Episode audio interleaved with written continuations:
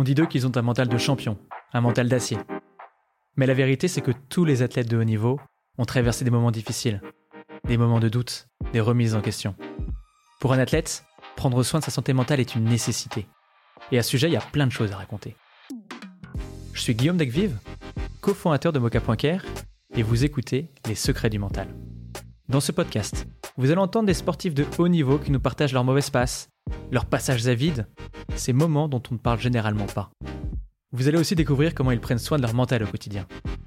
C'est souvent dans des univers assez éloignés du nôtre que l'on arrive à trouver notre inspiration.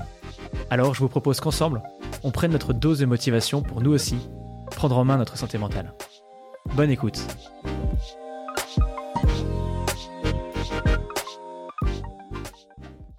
Bonjour Alizé. Bonjour. Je suis ravi de t'avoir sur ce podcast euh, Les secrets du mental.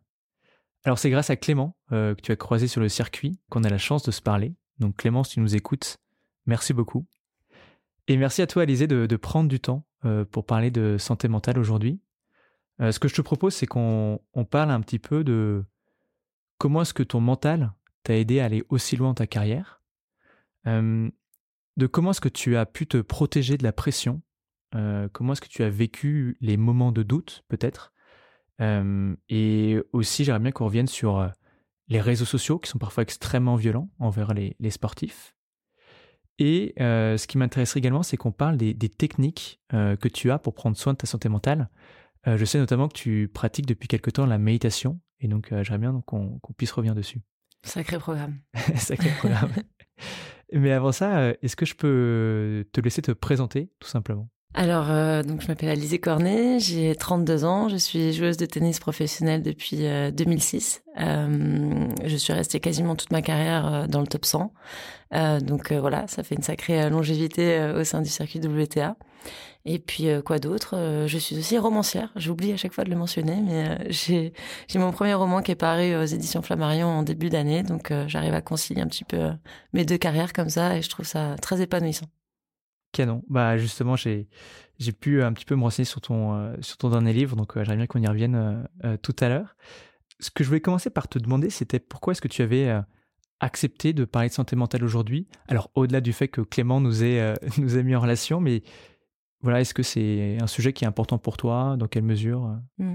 C'est souvent, c'est un sujet qu'on a très souvent mis de côté, en fait. je pense qu'on a un petit peu sous-estimé le, l'ampleur que ça pouvait avoir dans la dans la carrière, dans la vie d'un athlète. Euh, on, on, parle souvent, surtout en France, de, de tactique, de technique, euh, de beaux gestes finalement, et tout ce qui est aspect mental et et surtout tout ce qui est santé mentale. On c'est devenu finalement un sujet populaire seulement depuis deux trois ans, un sujet sur lequel on a sensibilisé euh, euh, les gens finalement que très récemment, alors que je pense qu'on a tous galéré à notre échelle à devenir un athlète de haut niveau avec tout ce que ça comporte, avec toute la pression, le stress, l'envie de bien faire et aussi des choses extrêmement positives, mais beaucoup de choses euh, pas négatives, mais qui auraient pu être euh, des parasites finalement dans notre vie et euh, voilà, j'ai voulu en parler aujourd'hui parce que j'ai fait, j'ai moi-même fait face à ce genre de problèmes et je les ai surmontés, tant bien que mal. Et euh, donc voilà, si c'est pour donner, euh, pas des conseils, mais du moins pour donner mon témoignage et expliquer aux gens que finalement la carrière d'un athlète c'est pas un, long fleuve tranquille, loin de là. Et, et d'autant plus dans le tennis où c'est un sport individuel où il y a beaucoup de pression. Ce qui est assez surprenant dans, le tennis, c'est du moins pour un spectateur, c'est que la joueuse ou le joueur est seul sur le terrain, il n'a même pas le droit de parler à son coach. On veut vraiment qu'il soit isolé. c'est les règles, c'est comme ça. Est-ce que toi, tu penses que les, les meilleures joueuses et joueurs de tennis sont ceux qui ont le plus gros mental, ou est-ce que tu penses que c'est quelque chose qu'on doit relativiser?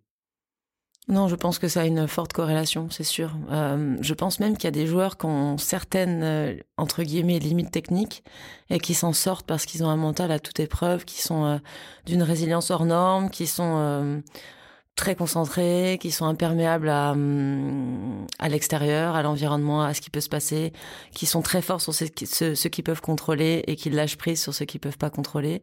bref, je pense que le mental, c'est euh, pour moi au fur et à mesure des années, j'ai compris que c'était presque le paramètre number one, alors que j'avais eu tendance à le mettre un petit peu euh, en dernier dans ma préparation. Et c'est pour ça que j'ai appris un, j'ai appris à, inclure la méditation et plein d'outils mentaux pour essayer de me renforcer à ce niveau-là, parce que moi, j'ai tout appris sur le tas. Et je pense que c'était euh, c'était peut-être un peu trop en freestyle. et, et c'est cette idée de te mettre à la méditation, elle est venue d'où? C'est quelqu'un qui t'a conseillé?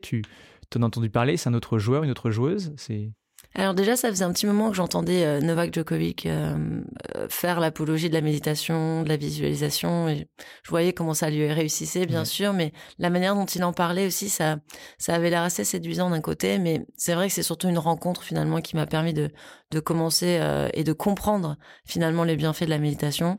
J'ai rencontré un, un, un, auteur qui s'appelle Jonathan Lehman, qui a entre autres écrit ça s'appelle Journal intime euh, d'un touriste du bonheur, voilà.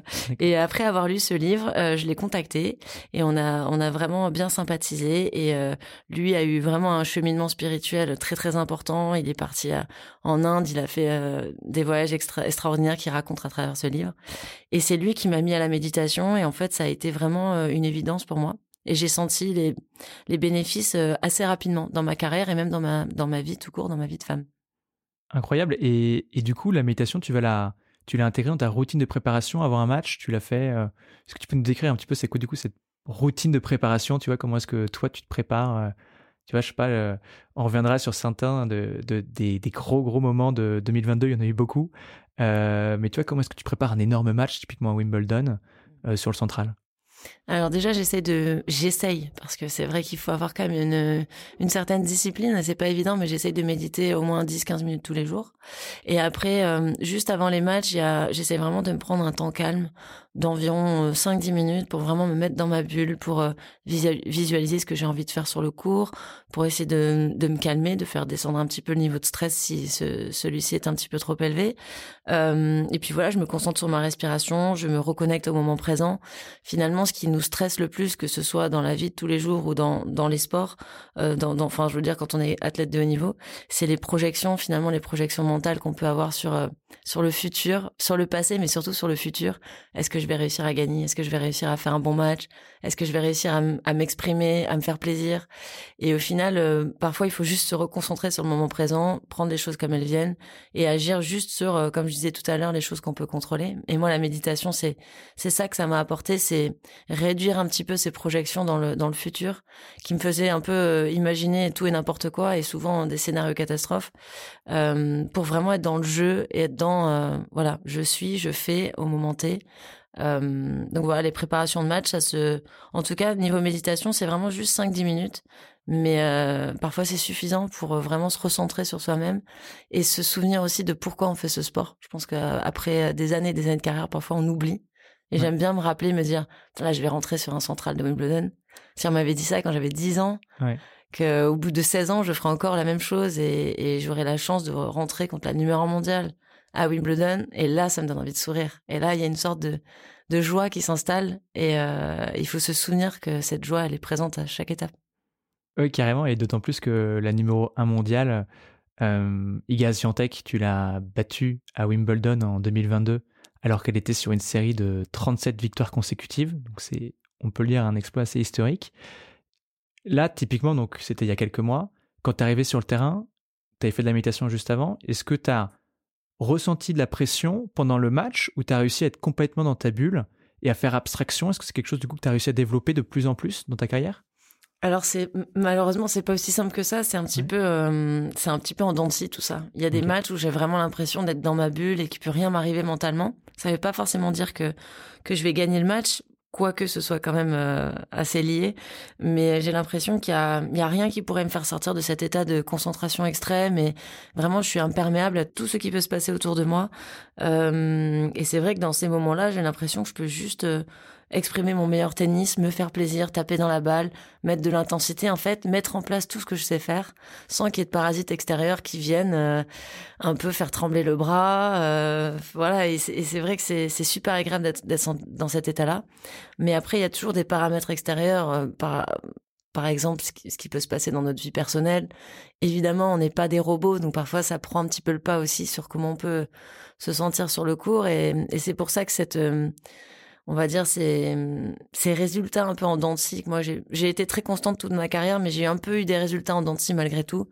Je pense que c'est parce que j'ai pas vraiment réussi à, à chaque match me mettre dans cet état où, par exemple, des joueurs comme euh, Rafael Nadal, on dirait qu'ils y arrivent à chaque match à se mettre dans cet état de concentration et de, de solidité mentale qui est juste impressionnante. On se rend pas compte à quel point c'est difficile. Et moi, je, pour le vivre, je peux vous dire que c'est euh, c'est c'est inhumain presque.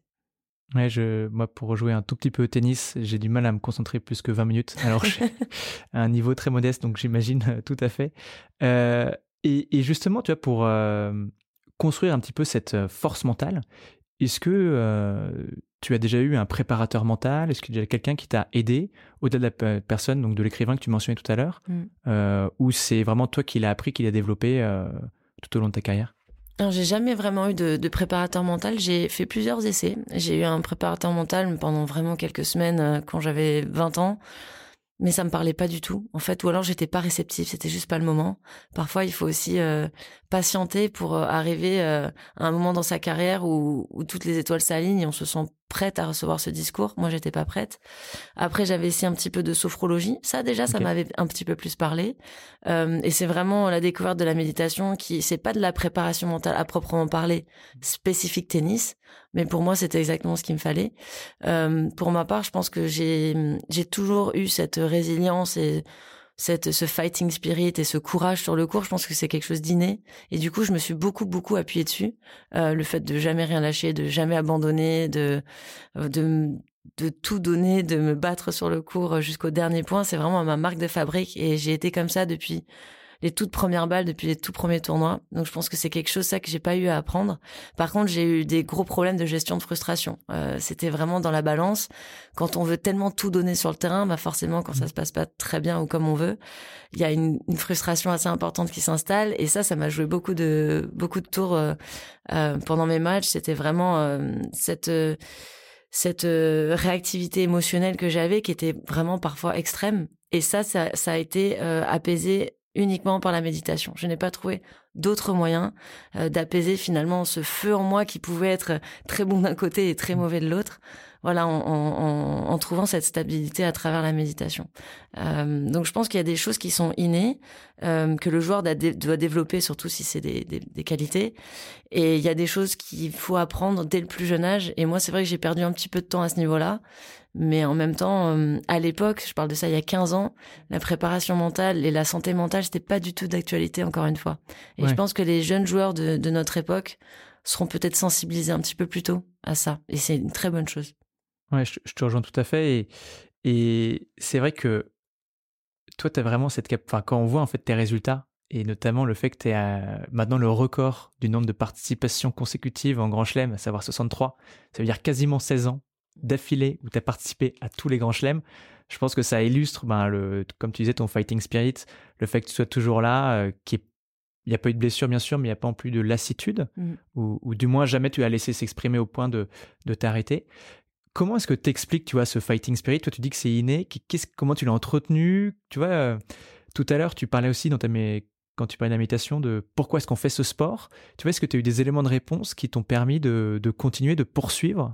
Et de, entre guillemets, jamais t'arrêter, quoi alors, euh, pour rebondir sur ce que tu dis, de la lassitude, il y en a eu, et il y en a eu beaucoup, à beaucoup de moments de ma carrière.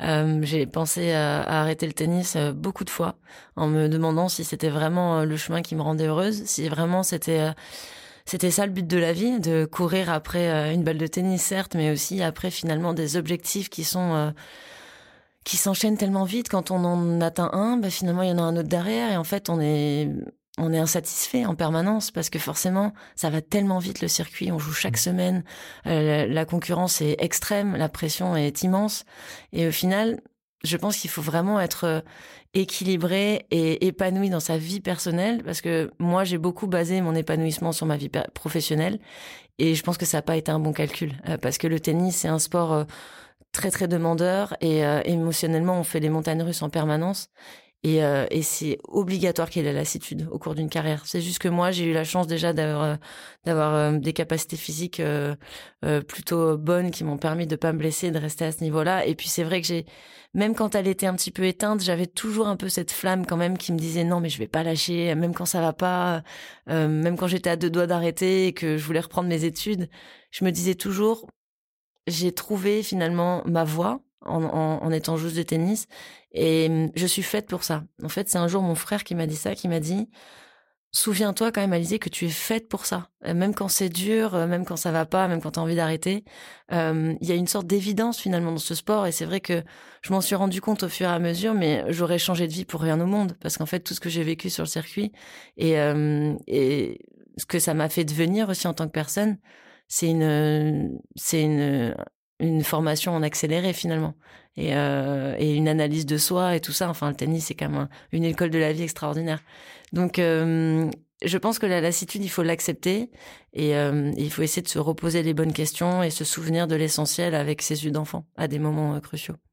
Ah, c'est génial. Et tu dis que dans cette lassitude du coup que tu, as vécu, donc j'imagine comme beaucoup d'athlètes aussi, ton frère à un moment a eu un, rôle assez important. Est-ce que tu as des proches qui ont eu des, beaucoup d'importance. C'est un peu peut-être un premier cercle qui s'est créé qui t'a permis d'aller plus loin, de poursuivre quand tu commençais un petit peu à perdre pied? Ah, Déjà, ma famille m'a jamais lâché. Ils ont toujours été derrière moi. Euh, j'ai toujours été le moteur de, ma structure, le moteur de ma carrière, mais ils ont toujours été là pour, euh, pour être sûr que j'aille bien, déjà en tant que personne. Je pense que eux ont, toujours mis l'humain. Euh, en premier sur la, joueur sur la joueuse de tennis, contrairement à moi qui mettais vraiment la joueuse de tennis euh, en priorité. Et je pense que ça a souvent été une erreur. Mais euh, eux, ils étaient là pour assurer mes arrières et j'ai été entourée de, de beaucoup, beaucoup d'amour de, de mes parents et, de mon frère. Donc ça a été vraiment ce cercle qui m'a tenu euh, dans les moments où ça n'allait pas. et puis j'ai envie de dire, déjà quand on a une famille qui, qui, qui nous soutient, qui nous aime inconditionnellement, qui nous met pas la pression, euh, je me considère déjà très chanceuse parce que c'est pas le cas de beaucoup d'athlètes. Euh, on voit euh, des parents qui sont qui sont un peu extrémistes, qui poussent leurs enfants, qui perdent un petit peu leur lucidité et qui en arrivent à des comportements vraiment dangereux presque pour pour leurs enfants.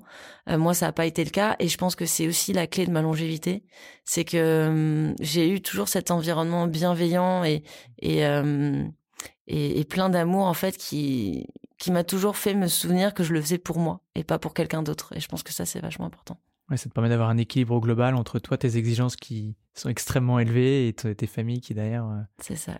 Pour qui je suis juste Alizée. Ils sont très fiers de moi, mais demain j'arrête, je serai toujours Alizée. trop bien. Euh, et ouais, ce que, je voulais aussi te demander, c'est que tu as, as, la particularité, bah, puisque tu as fait 63 euh, grands chelems consécutifs, d'être arrivé très tôt sur le circuit. Euh, quand tu as eu 15 ans, tu as déjà gagné un match sur le circuit pro, ce qui est assez historique. Comment est-ce que tu as vécu cette pression à l'âge de 15 ans? Déjà, à 30 ans, c'est difficile. 30 ans ou 32 ans, c'est très difficile de la, de la vivre et de bien la gérer. Mais à 15 ans, d'un coup, tout le monde te regarde, euh, la presse parle de toi, euh, le public t'attend un peu au tournant, la pression monte. J'imagine que ça va être extrêmement. Enfin, c'est une, c'est un défi en soi, ne serait-ce que cette pression, quoi. Euh, oui, c'est sûr. Après, on la vit pas pareil à 15 ans qu'à 30 ans, mais alors pas du tout pareil. Euh, moi, à 15 ans, je sortais de l'œuf et euh, finalement, j'avais j'avais tout à prouver, j'avais rien à perdre. Personne m'attendait vraiment à ce que je fasse ce genre de résultat à 15-16 ans. Donc, au final, c'était tout bénef. J'avais mes propres, ma propre ambition, mes propres envies, mais elles étaient pas elles n'étaient pas euh, aggravées entre guillemets par une pression extérieure parce que je savais qu'à 15 ans finalement je ne pouvais que surprendre. Et c'est ce qui s'est passé c'est que j'étais insouciante euh, complètement insouciante sur le cours. Je jouais mon va-tout avec euh, avec voilà ma rage ma, ma, flamme intérieure et tout ça. Et et du coup je n'ai pas de souvenir j'avais évidemment la boule au ventre j'avais le stress comme avant chaque match de ma carrière.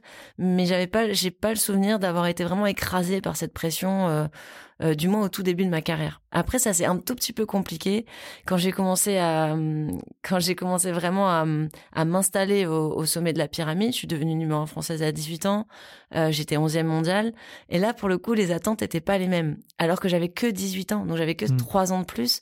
Mais j'avais complètement changé de statut. J'étais passée devant Amélie Mauresmo, Marion Bartoli, Nathalie Dechy, j'étais numéro un, euh, j'étais presque dans les 10. Et c'est vrai que là, à ce moment-là, j'ai eu un petit moment de solitude où je me suis dit, voilà, mais ça va presque, ça va trop vite. Est-ce que je vais réussir à tenir mon statut? Est-ce que je vais être à la hauteur? Et c'est là où mentalement, ça a commencé à se compliquer. Moi, j'ai vraiment senti un tournant dans ma carrière à 18-19 ans, quand j'ai dû assumer ce statut et, euh, et que peut-être que j'étais pas assez armée justement mentalement pour le faire. Euh, maintenant, à 30 ans, j'ai tellement plus de recul, en fait, finalement. Euh, je sais tellement qu'il y a d'autres choses dans la vie et, et, cette maturité-là, elle me fait, euh, elle me fait être plus heureuse sur le terrain et je pense qu'elle me fait mieux jouer. Donc voilà, ça évolue. C'est vraiment un organisme vivant, une carrière et, et on ressent tellement pas les mêmes choses en début, en milieu ou en fin. Et c'est hyper intéressant. On apprend plein de choses sur soi. Ouais. ouais c'est assez, ouais, c'est assez canon ce que tu dis sur cette cette insouciance finalement qui est une certaine force ah que tu avais au tout début de ta carrière, que finalement, si je comprends bien, tu, tu as reconstruit maintenant euh, à 32 ans et qui te permet de, je sais pas si, corrige-moi. Hein. c'est pas de l'insouciance, on va dire que c'est plus de la, de la relativisation. je sais pas si ça se dit en français, mais, mais ça peut s'apparenter finalement un peu à de l'insouciance. C'est juste euh, euh, ne plus se laisser vraiment influencer par, par, par, des, par des pressions extérieures c'est ça c'est un peu oui c'est un peu revenir finalement à l'origine. Euh, mais mais avec mes 15 ans de carrière avec mes 15 ans d'expérience euh, et, et, aussi d'expérience euh, en termes de je, je, connais beaucoup mieux les autres joueuses aussi je, je les ai analysées tout ça. Et en fait toute cette expérience toute cette maturité je la prends avec moi sur le terrain. Et j'y ajoute un petit peu de de mon insouciance de de quand j'étais ado. Puis ça fait un mix plutôt sympa. Donc c'est c'est c'est dommage parce que on dit toujours si jeunesse savait si pouvait. C'est un petit peu ce que je ressens là, c'est que je me dis, il y a des choses, si j'avais compris ça quand j'avais 20 ans, j'ai une très belle carrière, hein, mais j'aurais peut-être pu avoir une carrière encore plus, euh, encore plus incroyable. Et tu dis du coup que tu essaies de te protéger davantage des pressions extérieures. Je sais que par exemple Benoît Père, il, racontait euh, lire euh, les commentaires sur l'équipe. Ça, c'est une y avoir. plus grosse erreur qu'on puisse faire. Mm. Et justement, la question que je vais poser, c'est est-ce que toi, tu, alors lis les commentaires, je sais pas, mais est-ce que déjà tu lis beaucoup la presse? Est-ce que tu vois quand l'équipe sort un article sur toi, tu te dis je préfère justement pas le lire, je préfère le lire. Enfin, tu vois, ce que Bon, je lis les articles euh, positifs parce que ça fait toujours plaisir. Là, quand j'ai eu la une de l'équipe euh, après ma victoire sur Suatec euh, à Wimbledon, bah j'étais flattée ça m'a fait vachement plaisir. Et j'ai eu une double page. Et puis même en Australie, quand j'ai fait quart, j'ai aussi une double page. Et, et on joue aussi pour ça, pour cette reconnaissance finalement. C'est aussi pour ça qu'on fait ce métier. On a envie d'être reconnu parmi ses pairs, mais aussi aux yeux du grand public. Et c'est vrai que cette année, j'ai fait pas mal de bons résultats en Grand Chelem, donc je pense que j'ai gagné encore un petit peu plus en autorité euh, mais alors, par contre, j'ai jamais fait l'erreur de lire les commentaires sur euh, sur internet ou sur les réseaux. Enfin, tout le monde sait que c'est que des rageux en fait. Il y a pas, il y a pas de secret. si on veut se détruire le moral après un match, on va on va lire les commentaires. Et là, c'est c'est l'apocalypse. Il m'est arrivé de le faire une ou deux fois. D'ailleurs, sur Twitter, j'avais posté euh, un screenshot de, de, de, quelques commentaires que j'avais reçus après une défaite en Roumanie, d'une violence incroyable. Et mais en fait, pareil, avec l'âge, maintenant à 30 ans, euh, je les reçois plus du tout de la même manière que quand j'avais 20 ans, que j'étais pas sûre de moi, je manquais de confiance, hmm. je prenais pour argent comptant tout ce qu'on me disait. Là, limite, ça me fait rire en fait, parce que c'est des gens quand même, ils font un peu pitié. En fait, quand on y pense, nous, on a une vie de rêve, on vit de notre passion. Certes, on a beaucoup de pression, on doit dealer avec euh, avec euh, beaucoup de stress et tout ça, mais c'est pas nous qui sommes euh, assez pathétiques pour prendre le temps d'insulter des gens derrière notre écran. C'est quand même, on arrive à un niveau de, de pathos qui est quand même. Et moi, ça me fait de la peine pour eux. Je me dis, voilà, les gars, franchement, vous avez pas grand chose à faire dans votre vie. Et du coup, ça me fait rigoler parce que c'est tellement extrême. Des fois, c'est tellement méchant, violent que. Donc voilà, maintenant, c'est, je le prends plus du tout de la même manière. Je dis pas que ça devrait exister. Ça devrait être banni. On devrait trouver des moyens pour que les athlètes euh, n'aient pas à faire face à ça. Mais, mais d'un autre côté, quand, quand, quand je le lis, maintenant, je me dis, euh, bon, ça fait partie du truc et ça, on va avoir du mal à exterminer euh, ce, genre de, ce genre de commentaires. Quoi. Et en plus, tu avais réussi à réagir avec humour quand tu avais partagé les, les agressions hein, mm. euh, que tu as reçues. À chaque fois, tu mettais aussi ta réponse qui était un petit peu tout en dérision. C'était assez bien joué, je trouvais. et ça montrait le recul que tu avais réussi à prendre. alors que je pense que c'est pas facile parce que c'était quand même extrêmement violent pour les avoir relus euh, récemment. Quoi. Et une question que je voulais te, te poser, c'est que bah, en tant que sportif, euh, sportif de haut niveau, il y a nécessairement beaucoup de défaites, tu vois, dans un, dans un parcours. Je veux dire, euh, pendant un match, statistiquement, il y a une personne sur deux qui perd. Donc assez vite, en fait, les défaites viennent réguler bah, la, vie d'un sportif ou d'une sportive.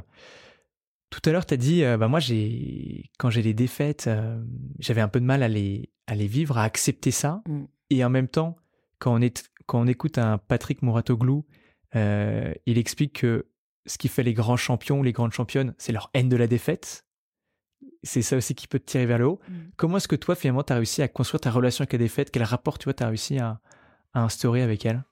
Alors moi, je vais être complètement honnête avec vous, enfin avec toi, avec vous, euh, ceux qui m'écoutez.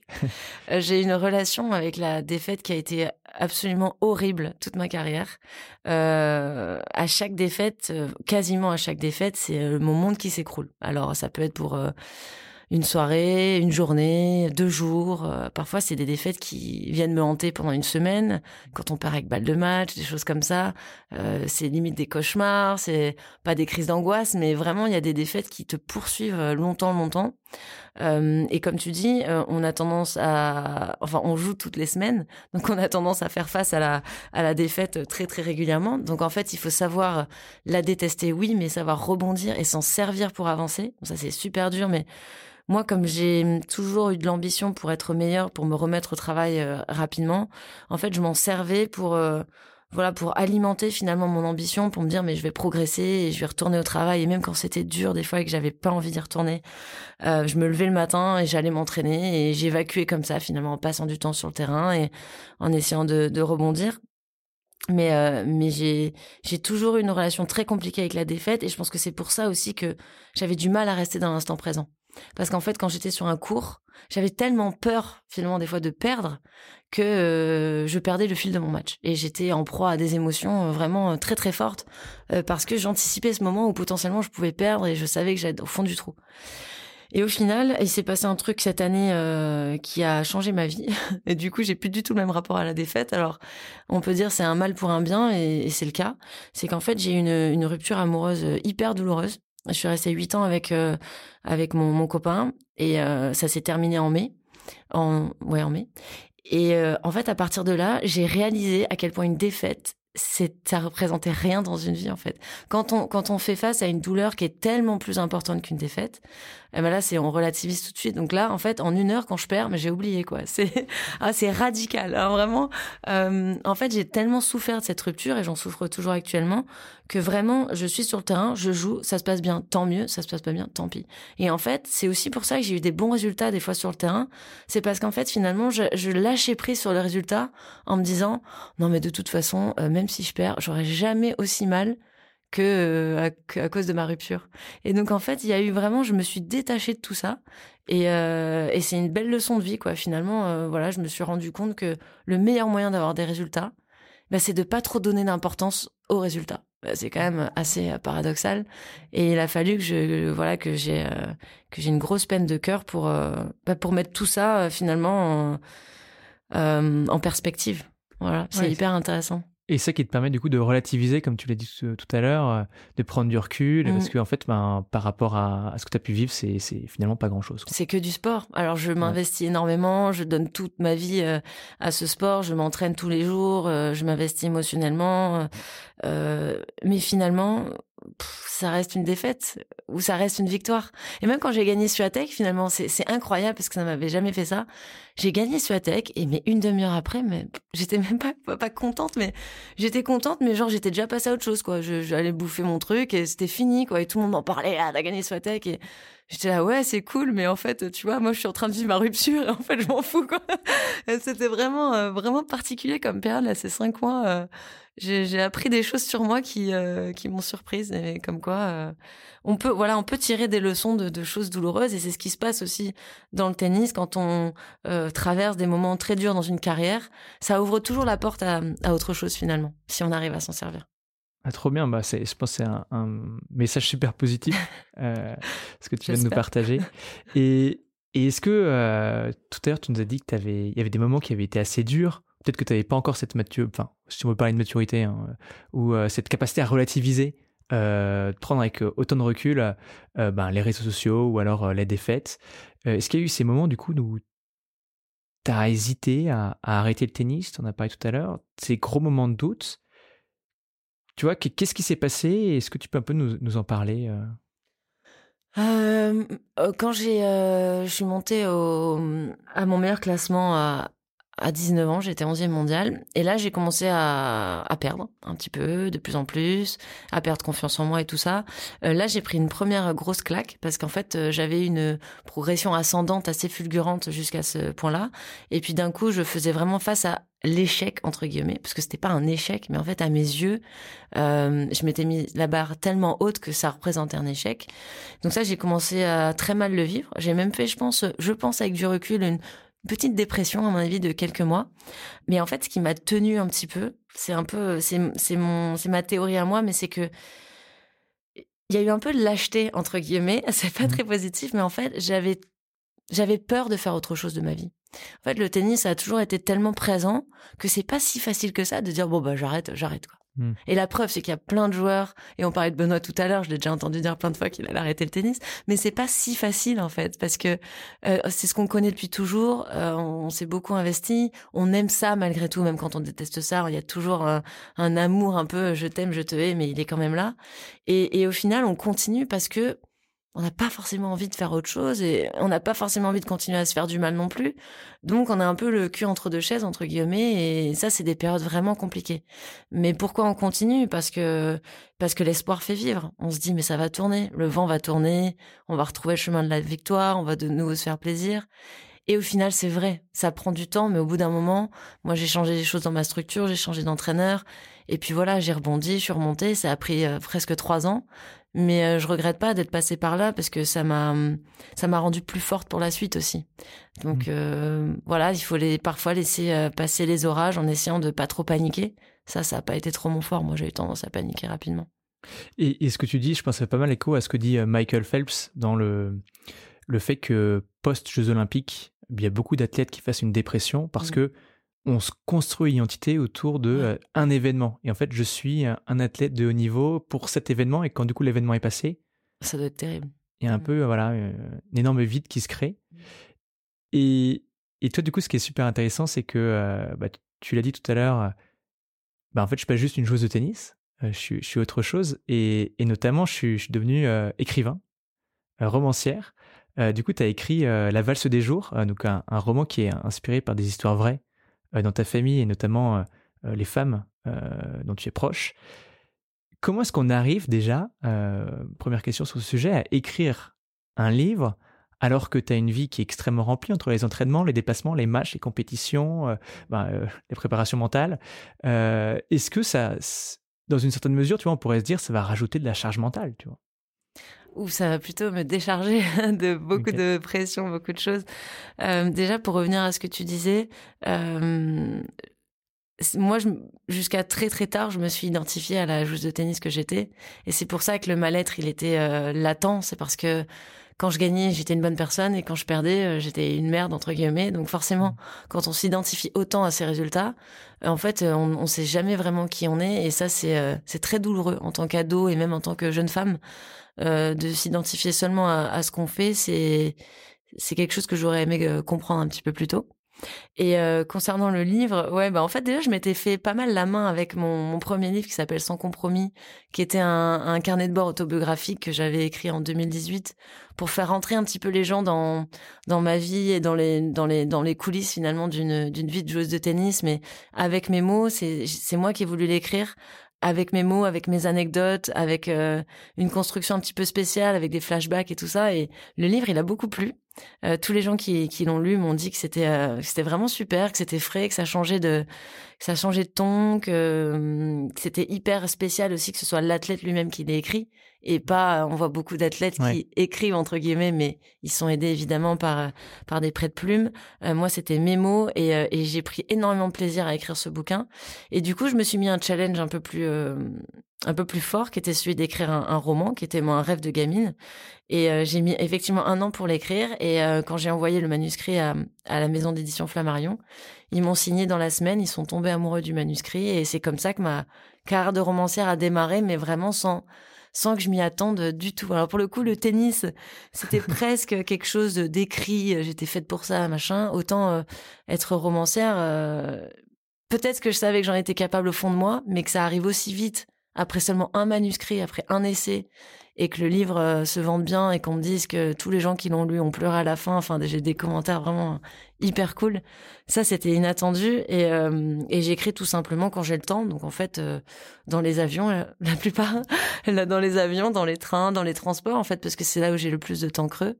Euh, T'arrives à rentrer dans ta bulle en déplacement Dans les avions, vachement, ouais, parce que les lumières se tamisent à un moment donné sur les longs courriers quand tu vas 24 heures en, tu mets 24 heures pour aller en Australie et voilà, t'as 24 heures de vol où tu peux soit choisir de regarder des films ou de dormir.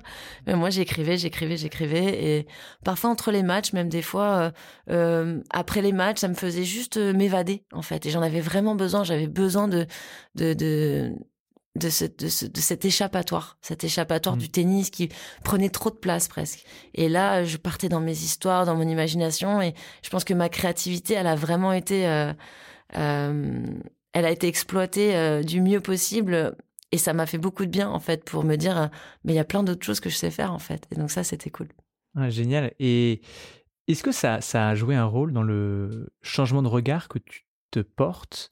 J'ai lu une interview dans Le Monde où tu disais euh, que tu considérais avoir euh, manqué d'amour propre envers toi-même, euh, que tu étais extrêmement exigeante, toujours à vouloir plus, que tu te satisfaisais un petit peu de rien, et que ça avait changé. Est-ce que ce, le fait de de devenir euh, romancière, ça a pu jouer un rôle ou pas? Je pense que j'avais déjà commencé le travail un petit peu avant, justement grâce à Jonathan Lehmann, euh, celui qui m'a appris la méditation. On avait aussi beaucoup, beaucoup euh, bossé sur euh, cette notion de d'amour de soi, justement parce que la problématique que j'ai évoquée tout à l'heure, à savoir je m'identifie à ce que je fais, tout ça, on voyait que c'était pas c'était pas sain. Et donc on avait travaillé là-dessus pour vraiment détacher les deux choses, la joueuse de tennis et la personne. Et donc en 2018, j'avais déjà commencé à faire ce travail de euh, de m'aimer, de m'aimer en tant que joueuse aussi, malgré le résultat, de m'aimer en tant que personne. Et euh, donc en fait, ça a été la continuité après le fait de me, de me voir en tant que romancière, c'est surtout que ça me rassure aussi pour l'après-carrière. Parce que là, j'arrive euh, vers la fin de ma carrière et, et je me dis que j'ai potentiellement des, des trucs super chouettes qui m'attendent. Et mmh. donc, ça rend l'après-carrière un petit peu moins angoissante et, et je me dis que j'aurai peut-être d'autres opportunités encore que l'écriture et, et que ce sera le début de ma deuxième vie. Donc c'est c'est cool. Trop bien. Bah, écoute, en tant que supporter, j'espère que tu continueras encore à ta carrière, mais tout a une fin. On l'a vu avec Roger, même quand on veut pas à un moment donné. c'est vrai, c'est vrai. Il y a, j'ai vu aussi qu'il y avait, euh, au-delà de la méditation, tu avais pratiqué l'hypnose. Ah oui, tout à fait, j'ai oublié d'en parler. Est-ce que, tu peux, que tu peux nous en parler un petit peu euh, Comment ça s'est passé Est-ce que tu apprécié Ouais, j'étais un peu touche à tout. C'est vrai que j'ai cherché des. C'est vraiment marquant parce que j'ai cherché des outils quand même. J'étais à la recherche de Comment est-ce que je peux m'améliorer là-dessus? Parce que je sentais que c'était un maillon faible chez moi, euh, cet aspect mental. Enfin, je pense être quelqu'un de, de, de, fort mentalement dans, dans ma détermination, mais dans ma gestion des émotions, c'était clairement un maillon faible. Et du coup, à un moment donné, quand j'ai senti que ma pratique de la méditation m'avait amené à une certaine limite, on a justement euh, cherché avec mon ex-compagnon Michael d'autres solutions. Et là, on s'est dit, bah en fait, pourquoi pas l'hypnose? Et on est allé voir sur Internet on a trouvé un gars qui est un pont en la matière, qui s'appelle Kevin Finel et que j'embrasse et qui, euh, je lui ai pas donné de nouvelles depuis un moment, mais je pense très souvent à lui et je pense qu'il a été, euh, euh, il a été en, grande partie responsable de, cette très bonne année et demie que je viens d'avoir, parce que l'hypnose c'est quelque chose d'un peu particulier, presque un peu irrationnel. En fait, c'est très rationnel, mais quand on en a jamais fait, on se dit mais c'est quoi ce truc de charlatan? Mais en fait, pas du tout. Et moi, je suis très contente d'avoir essayé. Déjà, ça m'a ouvert, euh, ouvert euh, euh, l'esprit sur sur cette pratique-là, et, et ça a clairement débloqué des choses en moi qui étaient verrouillées depuis très longtemps et qu'on ne peut accéder qu'en allant directement parler à son inconscient. Et finalement, le thérapeute, l'hypnothérapeute, il est là pour justement faire en sorte que l'inconscient aille sur le devant de la scène et qu'on puisse finalement travailler dessus parce que depuis qu'on est né, on en a des, des croyances, des verrous qui se sont installés et pour les faire péter, c'est très très très dur. Et moi, ça m'a ça m'a beaucoup beaucoup parlé, beaucoup aidé. Euh, là, j'en ai pas fait depuis un moment et je sens que ça me manque. Je sens que mon inconscient a besoin d'être dorloté un petit peu. ok. non mais c'est d'autant plus que quand on parle d'hypnose, souvent on pense à l'hypnose de spectacle. Oui. Euh, les personnes voilà, qui, qui vont se faire, entre guillemets, euh, complètement hypnotisées par, euh, par l'hypnothérapeute et, et qui sont plutôt en contrôle de ce qu'ils font, alors que finalement, l'hypnothérapie, c'est très différent de ça. C'est quasiment, j'ai envie de dire, rien à voir. C'est très doux. hein. C'est voilà, c'est extrêmement doux et c'est ça se fait en toujours en accord avec la personne qui Mm. reçoit. Mm. Donc je pense que ça permet d'apporter un regard un peu plus moderne, un peu plus euh, Tout à fait. Moi, je recommande vraiment à 100%. C'est comme un état méditatif un peu poussé, en fait, avec la voix de quelqu'un et, et, euh, et qui cherche et qui trouve les bons mots, euh, euh, voilà, pour parler à notre esprit. Et c'est, euh, non, ça a été vraiment une, une révélation. Je suis très contente d'avoir creusé sur, euh, sur ce terrain-là. trop bien. Mm. Et une question que je vais te poser aussi, c'est quand tu arrives, mais j'ai l'impression que c'est plutôt non la réponse, mais dis- dis-moi si je me trompe, euh, quand tu arrives devant un grand match, du coup typiquement comme Serena Williams, euh, que tu as battu à trois reprises dans ta carrière, j'ai l'impression que le numéro un mondial, euh, c'est On m'appelle la coupeuse de tête. Est-ce que tu te prépares différemment à un match comme ça, tu vois euh, Je veux dire, il y a tous les regards qui sont braqués sur toi, tout le monde qui te regarde, euh, numéro un mondial. euh, si la personne numéro un mondial, c'est pas par hasard. Toi, tu arrives sur le sur le match, enfin sur le terrain, tu arrives à battre Serena à trois fois quand même, c'est quand même énormissime. Mm. Est-ce que tu t'as as fait des choses différemment ou, ou finalement c'est c'est vraiment du travail au long cours qui a payé? Oui, je pense que c'est plutôt. euh, Oui, c'est récolter finalement les fruits de son travail, mais je, je me souviens pas avoir préparé mes matchs différemment. Et en fait, je pense que justement, c'est parce que les regards étaient pas braqués sur moi que ça a marché aussi bien. Euh, je pense que je joue jamais aussi bien que quand je suis euh, euh, l'underdog, comme on dit en anglais. C'est je suis pas la favorite et finalement, je peux que créer la surprise. Là, c'est vraiment une situation que je kiffe particulièrement. Finalement. Enfin, finalement, je, je crée la surprise tellement souvent que maintenant, je suis presque favorite dans ces moments-là. Genre quand j'ai joué Raducanu à l'US Open, je pense que la cote était plus pour moi, enfin euh, contre moi que que, que pour moi, euh, parce que les gens s'attendaient finalement à ce que je crée encore l'exploit à battre une tête de série, Ouais. parce que c'est vraiment des situations où justement moi j'attends pas grand-chose de moi euh, et j'imagine que les gens non plus puisque je suis pas favorite. Et là dans ce cas-là, il y a vraiment le plaisir de jouer, je, je joue plus libéré, il y a un peu plus de plaisir. Euh, c'est jamais facile d'être le favori, c'est jamais facile, c'est pas une situation confortable. Euh, et quand je rentre sur le court pour jouer Serena Williams, oui, j'ai très envie de gagner, mais au final, les regards, ils sont pas braqués sur moi, ils sont sur Serena. Et, et ça, c'est quand on arrive à tirer parti de ces situations-là, euh, comme j'ai réussi à le faire, euh, bah c'est hyper. C'est- les meilleurs euh, souvenirs de ma carrière, clairement. Donc, euh, mais pas de préparation euh, particulière pour euh, pour ce genre d'événement. Non. Et, et quel rapport tu mettrais entre le, le plaisir et la performance, tu vois euh, La question que je me pose, c'est est-ce que parfois, en fait, pour surperformer, il faut pas, entre guillemets, mettre de côté la notion de plaisir? Ou est-ce et en même temps, parfois, on a l'impression, toi, quand on t'écoute, tu dis, bah là, j'ai, j'étais à fond, j'oubliais tout, je me sentais bien. C'est ça qui m'a permis de me libérer euh, et de performer in fine. Tu vois Ouais. Où est-ce que tu mettrais le curseur, toi? En fait, déjà, je pense qu'il faut, euh, il faut accepter la souffrance physique. Donc, euh, on peut pas se faire plaisir tout le temps. Il y a quand même euh, beaucoup de souffrance physique hein. quand on fait du tennis. Surtout, c'est un sport euh, hyper, hyper demandeur, hyper contraignant. Il faut être fort dans tous les domaines. Il faut être souple, explosif, endurant, puissant. Enfin, il faut tout travailler. Donc, on a tendance à, à beaucoup, beaucoup travailler à se faire très mal pour arriver à optimiser nos capacités physiques. Ça, c'est pas vraiment du plaisir, hein, on va pas se le cacher. Mais après, une fois que c'est qu'on est sur le cours, et même dans cette souffrance physique finalement, et parfois dans cette souffrance émotionnelle, il peut quand même y avoir. euh, alors c'est pas du plaisir, genre euh, on va manger un pain au chocolat le matin, mais c'est c'est comme euh, un rush d'adrénaline qui fait qu'en fait on on, on sent qu'on est en train de vivre un moment spécial. En fait, je pense que c'est tout ça qu'on recherche dans la vie, c'est vivre des moments qui sont un peu hors du commun. Et quand on est sur le cours, moi, c'est ça, c'est vraiment cette impression-là, c'est que je vis des moments rares et exceptionnels, et c'est ça qui procure le plaisir. Et c'est pas vraiment du plaisir à proprement parler, mais c'est finalement euh, juste le la symbolique de de ce qu'on est en train de vivre. Ouais, de t'es là, t'es à Roland Garros et, Ouais. et hop, tu te Voilà. bats pour. Et euh, même si parfois j'ai le nœud au ventre et que j'ai qu'une envie, c'est de sortir du cours parce que je vois que je joue pas bien ou je je je, je psychote sur les attentes qu'on peut avoir. J'ai peur de décevoir ma famille. Enfin, il y a beaucoup beaucoup de pensées qui arrivent. Mais il y a quand même aussi, je regarde autour de moi. Putain, je suis à Roland Garros. Je suis en train de vivre mon rêve, mon, mon rêve d'enfant. Euh, je m'en souviendrai toute ma vie. Et voilà, ça c'est ce recul. Il est pas facile à prendre quand on est euh, en en plein dans l'action, quoi. Et quand tu, euh, quand tu fais un changement de côté, tu vois que tu es Roland Garros, je sais pas, tu, tu viens de te faire briquer, ça se passe pas super bien, tu sens que le, public, tu vois, est, est moins chaud.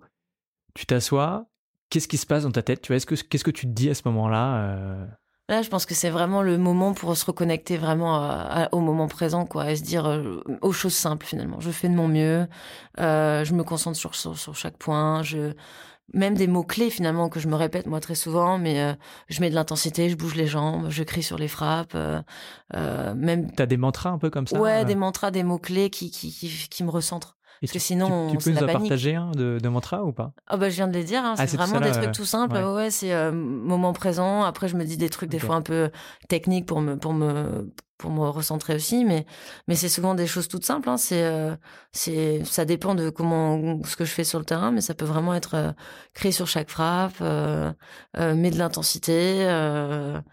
Qu'est-ce que je peux me dire d'autre Vraiment en fait des, des trucs où je c'est comme une bouée de sauvetage quoi. C'est simple, mais je mmh. peux m'y raccrocher, ne penser qu'à ça et mon esprit comme ça, il a un point d'ancrage et il est pas là à se dire oh là là, mais je suis en train de de faire euh, n'importe quoi devant euh, des millions de des milliers de personnes voire des millions à la télé. Parce que si on commence à penser à ça c'est c'est mortadelle là. Il faut pas il faut pas aller jusque là donc euh, voilà ça permet juste de pas trop dériver quoi. Voilà. Ok. Trop bien. On se rapproche de la fin de cet épisode. Est-ce qu'il y a un sujet où tu te dis tiens c'est dommage on l'a pas adressé ou peut-être quelque chose que tu envie de nous partager ou pas du tout? En fait, moi, j'aimerais juste adresser un message peut-être aux, jeunes joueurs parce que euh, moi, j'ai fait des entre guillemets des erreurs quand j'étais jeune et j'aurais aimé avoir euh, un, mentor ou une mentor, une joueuse qui vienne me voir et qui me dise, euh, qui me donne une ligne conductrice. Ou c'est vrai que dans le tennis, c'est un sport très solitaire, très individuel et on n'est pas du genre à s'entraider trop, quoi. Alors là, ça va un petit mmh. peu mieux ces dernières années avec la nouvelle génération c'est beaucoup plus bon esprit et l'ambiance dans les vestiaires est bien meilleure. Mais moi, quand j'ai commencé le tennis, euh, c'était pas du tout comme ça et c'était chacun pour sa poire. Et, et finalement, les jeunes joueuses comme moi, euh, j'ai jamais vraiment eu de, de joueuses euh, qui puissent m'épauler ou m'aider un peu dans ma construction. Donc moi, j'aime bien euh, je suis toujours ouverte pour répondre aux questions des, des jeunes joueuses quand elles osent euh, venir vers moi, qu'elles se sentent assez en confiance pour me poser des questions. Je suis toujours à l'écoute et je suis toujours prête à, à, à donner euh, mon expertise et mon expérience. Euh, mais du coup, si j'avais un, juste un petit conseil à, à, des jeunes athlètes, même pas que joueurs de tennis, mais des, mmh. des jeunes athlètes qui, qui veulent devenir pro, c'est vraiment de de se souvenir de qui on est, de, déjà de pourquoi on fait ce sport, et de se souvenir de, de qui on est en fait profondément, euh, de, de, qui on aime, des gens qui nous soutiennent, des gens qu'on a autour de nous. On a tendance, on est tellement omnibulé par notre sport qu'on a tendance à tout délaisser en fait. Hmm. Moi j'ai tout délaissé, tout, tout mon monde pendant des années à tourner autour du tennis, autour de moi. C'est très égocentrique finalement d'être athlète. Et euh, je pense qu'il faut juste pas oublier que la vraie vie, elle est pas là, malheureusement. Et ça, on s'en rend compte tard. Euh, donc voilà, ne pas oublier de prendre soin de sa famille, de ses amis, de, de ne pas négliger l'humain. Parce que finalement, l'humain, euh, en dehors des résultats, c'est quand même ça qui nous reste toute la vie. Et euh, voilà, un, message un petit peu pour pour dire que on peut être dans la surperformance, dans l'ambition, dans l'envie de bien faire. Et, je pense qu'on est obligé pour devenir un champion. Mais mais je pense aussi qu'on peut quand même avoir des valeurs comme des joueurs comme Rafa, Roger, qui ont de belles valeurs humaines, et ça ne rend le champion que plus exceptionnel. Et ça, il n'y a pas eu de, on va dire un peu de d'entraide entre euh, joueurs masculins et joueuses féminines, dans le sens où il y a moins de compétition directe, tu vois. Euh. Maintenant, oui, mais quand j'étais plus jeune, après peut-être moi j'osais pas non plus, euh, j'avais peur de gêner, j'avais peur de les déranger, mais j'ai jamais vraiment, euh, à part Gilles, Gilles Simon, qui a été vraiment le seul qui m'a toujours tendu la main euh, pour me toujours me donner des conseils. Lui, il aime beaucoup parler en plus et, et partager euh, son amour du jeu. Et c'est vrai qu'il a des analyses toujours hyper pointues et tout ça. Euh, Gilles m'a pris sous son aile assez rapidement, mais et c'est déjà très bien. En fait, il y a pas de mais. Il suffit d'une personne parfois pour euh, se sentir accepté, se sentir bien accueilli sur le circuit. Donc, j'ai déjà eu de la chance d'avoir eu Gilles. Ah ouais, c'est canon. et il y a un psychologue du sport euh, dont j'ai déjà parlé sur ce podcast qui s'appelle euh, Makis Chamalidis. Ouais, Makis, on le connaît tous. Hein. bah, trop bien. Et Makis, il me disait, euh, il y a quelque chose qui est assez important dans le parcours d'un athlète de haut niveau, c'est qu'à un moment, il arrive à dire, coach, j'ai peur. Mm. J'ai une vraie peur. Est-ce mm. que toi, tu as déjà réussi, alors soit à Gilles, soit à une autre personne, à dire à quelqu'un waouh, euh, là juste en ce moment j'ai peur. Mon Ah match de ouais. demain, j'ai. Moi, je le dis tout le temps. hein. Ouais. Ah ouais, non, j'ai pas honte d'avoir peur. Hein. Je peur tout le temps, tout le temps. Moi, je suis une grande peureuse. Non, j'ai jamais eu ce tabou de dire il faut que je me montre forte. Ouais. Parce que je sais que j'ai j'ai de la force et je sais que la... j'ai toujours compris que la peur, ça faisait partie, euh, ça faisait partie de, du jeu et que on l'avait tous et qu'on le cachait juste plus ou moins bien en fait. Mais moi, j'ai jamais, euh, j'ai jamais hésité à le dire à ma famille, à mes coachs. Euh, j'ai peur, je tremble, euh, je, je stresse. euh, euh, et je pense que le fait de l'exprimer, déjà, Mm. ça enlève un petit peu de, de, de son influence. Donc, Ouais, on euh, accepte un petit peu. Ouais, euh, ouais, il y a une sorte d'acceptation. Après, moi, en fait, j'aurais juste, j'aurais juste euh, aimé comprendre que sur le terrain, il, il fallait pas finalement peut-être la combattre ou se dire. En fait, moi, je, je me détestais d'avoir peur parfois. C'est-à-dire que je l'exprimais, mais d'un autre côté, je me détestais de le ressentir. Mm. En fait, c'est juste normal. Il faut accepter d'avoir peur et faire avec les armes. On a peur, oui, on joue moins bien, oui, on va peut-être pousser la balle ou faire n'importe quoi, mais au final, à partir du moment où on l'accepte, déjà on se déteste pas parce qu'on sait que c'est humain. Mm. Et c'est vrai que ça aussi, je l'ai compris euh, seulement très tard. Donc, euh, ouais, c'est une sacrée, comme je l'ai dit, c'est une sacrée école de la vie, le sport. Trop bien. Et puis en plus, euh, ce que je- ce que tu disais sur, euh, parfois on n'est pas qu'un athlète, euh, on n'est pas, c'est pas que le tennis et il faut pas vivre que pour ça. Je pense même qu'on peut le, le répliquer à, tu vois, d'autres domaines sur, euh, parfois ben, la vie au travail. Hein, les personnes qui vont se donner corps et âme dans leur dans leur boulot, c'est un des facteurs parce que c'est multifactoriel, mais qui peut mener au burn-out. Mm. Je pense que c'est parfois prendre un, un peu de recul et se dire ça reste un job. Mm. Euh, ce que je fais, quand bien même mon job me tient à cœur, euh, et ben voilà, faut pas oublier qu'on ne vit pas uniquement juste pour ça, quoi. Ouais, c'était un message caché un peu pour euh, la société en règle générale, je pense. on est dans une société euh, très ambitieuse et qui a Mm. envie de s'épanouir dans, dans, dans, dans, son, dans, dans son, sa profession et tout ça. Et c'est vrai qu'on en arrive à des extrêmes où les gens se tuent littéralement au travail, quoi, et se tuent le moral. Et, Mm. et ça me fait de la peine de, de voir ça. Et même moi-même, je suis passée par là, donc euh, je, je le comprends. Mais euh, voilà, ne pas oub- oublier de, de prendre soin de soi aussi, quoi, de ce qu'on est. Et la méditation, ça nous fait euh, revenir à cette essence-là de je respire, je prends du temps pour moi, Mm. je m'accorde 10 minutes où c'est juste pour moi et j'écoute mes sensations physiques et je suis quoi. Voilà. Et franchement, c'est magique. Génial, bah non, c'est c'est d'autant plus euh, enfin, frappant, tu vois, d'entendre ça de la, de la part d'une athlète de haut niveau, parce que, tu vois, enfin, les athlètes de haut niveau, vous incarnez un peu la performance. Mm.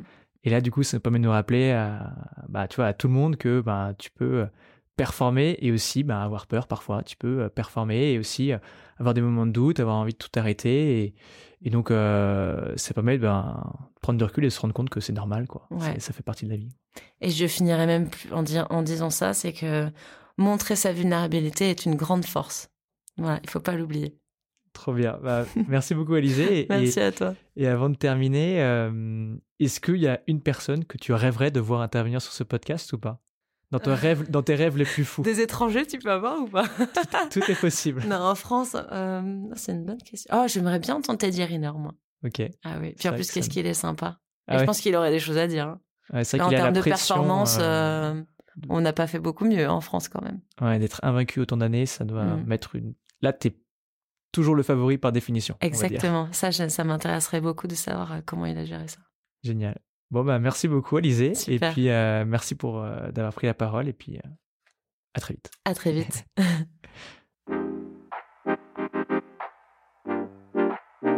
Merci d'avoir écouté cet épisode des Secrets du Mental.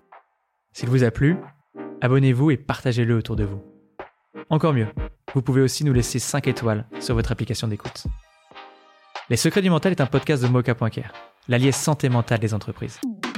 Si vous voulez en savoir plus, rendez-vous sur mocha.care slash podcast. Mocha.care, M-O-K-A.C-A-R-E. E.